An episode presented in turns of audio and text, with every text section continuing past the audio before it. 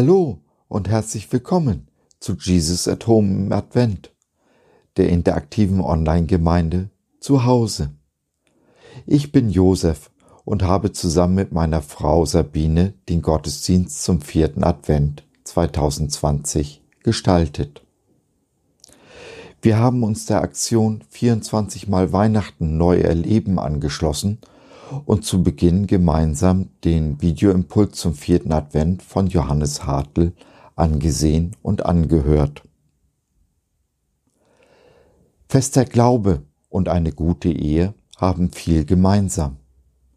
Nicht umsonst vergleicht Jesus seine Beziehung zu seiner Gemeinde mit dem Verhältnis zwischen dem eines Bräutigams und einer Braut.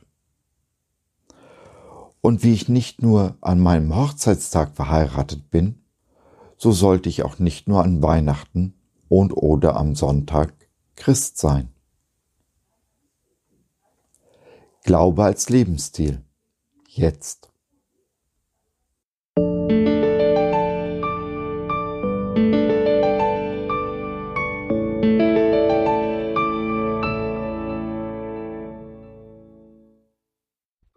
Ja, Glaube als Lebensstil.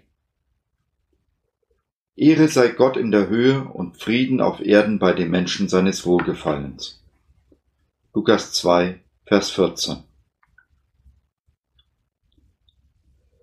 Wenn ich früher in den Gottesdienst gegangen bin, habe ich mich immer geärgert, dass die Kirche am Weihnachten und Ostern immer so voll ist.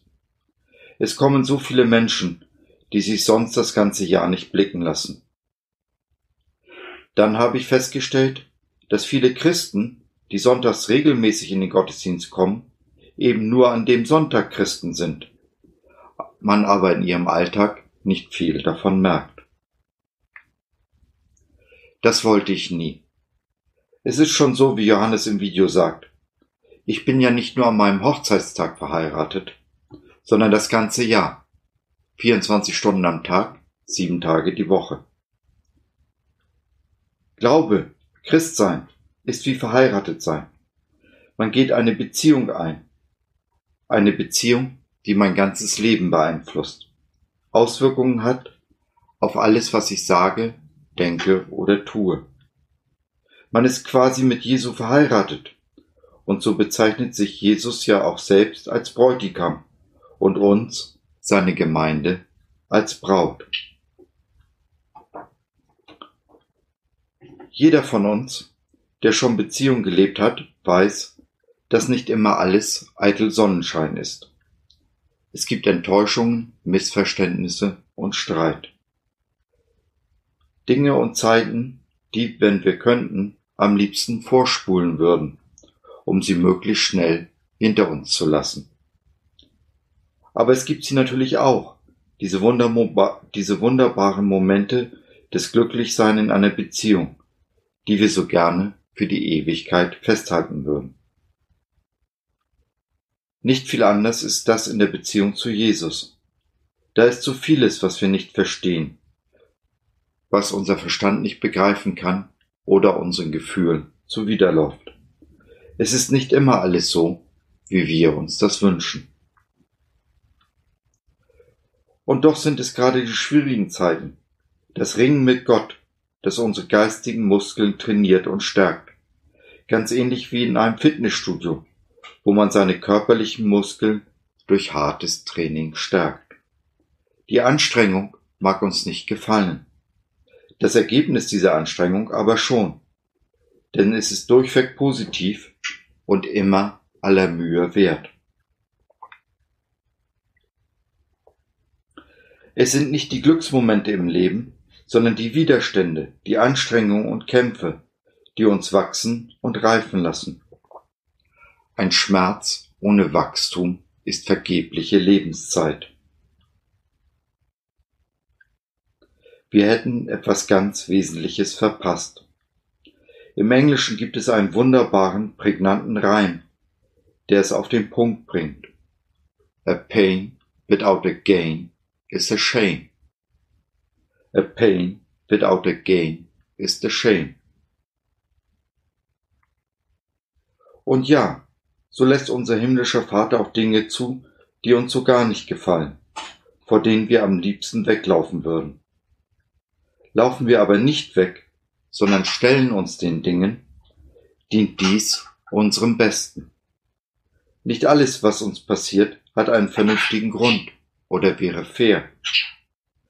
Aber man kann einen Sinn auch im Leid sehen und darauf vertrauen, dass Gott, wenn er die Umstände nicht verändert, sie doch benutzt. Sein liebstes Hobby ist es, aus dem Bösen dieser Welt Gutes zu machen. Und ja, wir können Gott nach dem Warum und Wozu fragen. Er wird uns zu gegebener Zeit antworten, wenn wir uns ein offenes Herz bewahren. Das Fazit lautet also, es gibt nichts Schöneres auf dieser Welt als gelebte Beziehungen. Und die schönste von allen ist die zu unserem besten Freund Jesus, allen Schwierigkeiten zum Trotz.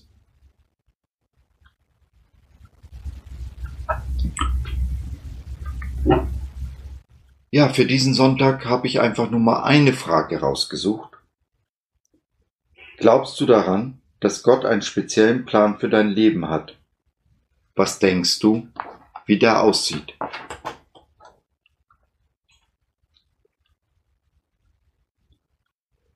So ziemlich das Erste, was ich als Christ gelernt habe, war, dass Gott für jedes seiner Kinder einen Plan und eine Aufgabe hat, die diesem Leben Sinn und Erfüllung gibt. Daran habe ich immer ganz fest geglaubt, auch wenn es 25 Jahre gedauert hat, bis ich meine Aufgabe, meine Bestimmung gefunden habe. Glaubst du, dass es nur einen Plan gibt? Einen einzigen Plan? Nein, ich glaube nicht, dass es nur einen einzigen Plan gibt. Ich glaube, dass Gott uns zu verantwortungsvollen, reifen Kindern heranziehen will. Und äh, dass wir innerhalb seiner Grenzen die volle Freiheit haben. Persönliche Meinung, so wie ich Gott verstehe, ist, wir haben die volle Freiheit.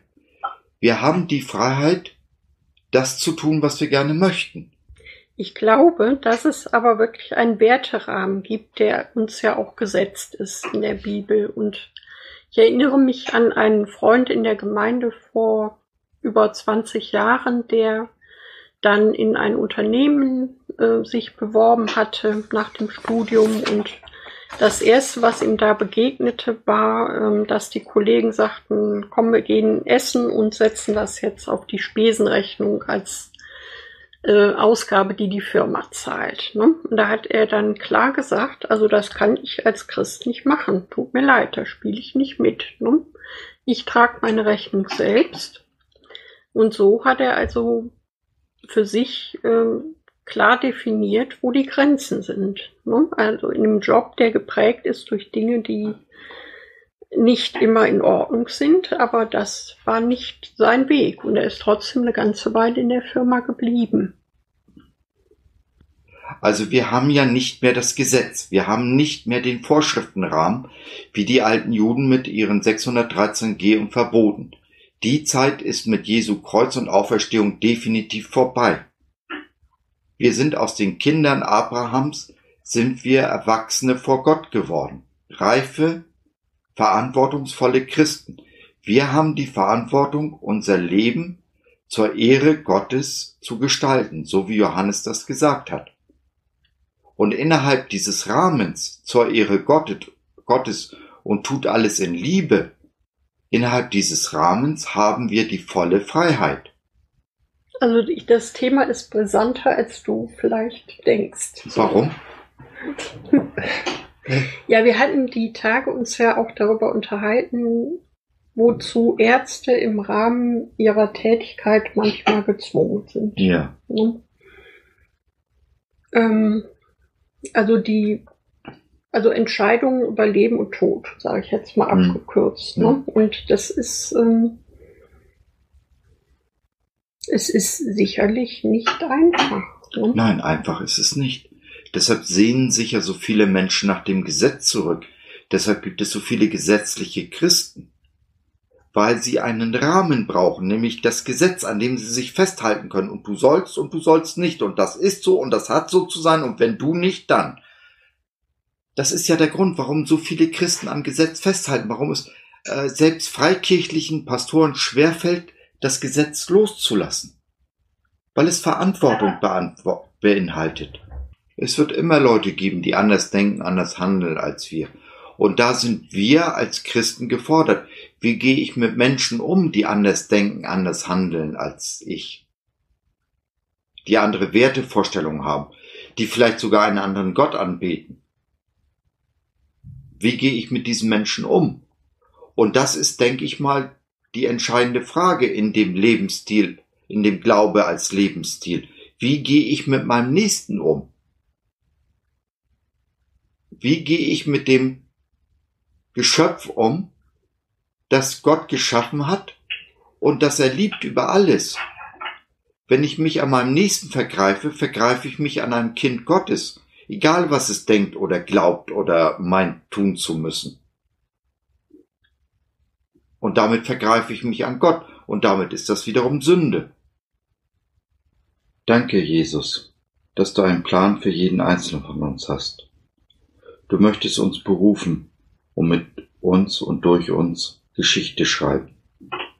Bitte zeige uns, wie unsere nächsten Schritte ganz konkret aussehen können und schenke uns den Mut, uns darauf einzulassen. Lieber Gott, danke, dass du mir Orientierung für mein Leben gibst. Danke, dass du Freude in meinem Leben ausbreiten möchtest durch deine Geschenke. Danke, dass du Frieden für mein Herz hast. Danke, dass ich jeden Tag neu an dich glauben darf und du mir sagst, fürchte dich nicht. Danke, dass mein Leben eine Bestimmung hat und ich mit dir das Leben leben darf. Ja, das war Gloria. Was heißt das denn? Ehre, Ehre sei Gott, Gott in der, der Höhe. Ja, genau. Ehre sei Gott in der Höhe.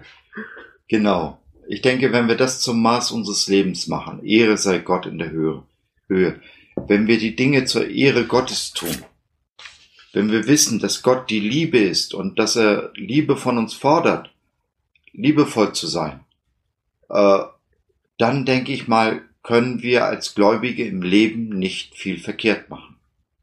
Wir werden immer wieder fallen, aber die Richtung, der Weg wird stimmen und äh, bei Gott zählt nicht das Ergebnis, sondern immer der Weg, ne?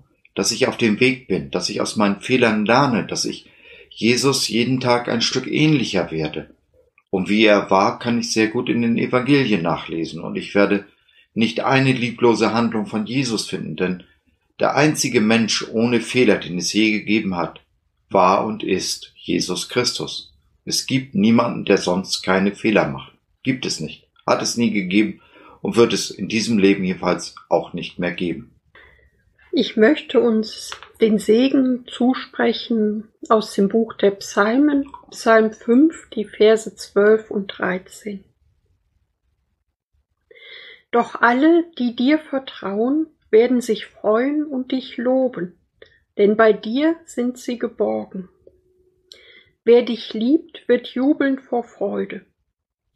Wer dir treu bleibt, den beschenkst du mit Frieden und Glück, den umgibst du mit deiner schützenden Liebe. So, das war's für heute. Wir hoffen, wir haben dich zum Nachdenken gebracht und du konntest etwas mitnehmen. Wenn du noch Fragen hast oder mit uns in Kontakt treten möchtest, dann besuche uns doch im Web www.gott.biz. Hier findest du neben viel Interessantem rund um den Glauben auch alle Informationen zu unserer Community Jesus at Home. So zum Beispiel, wie du beim nächsten Mal live dabei sein kannst. Also, sei dabei, wir freuen uns auf dich.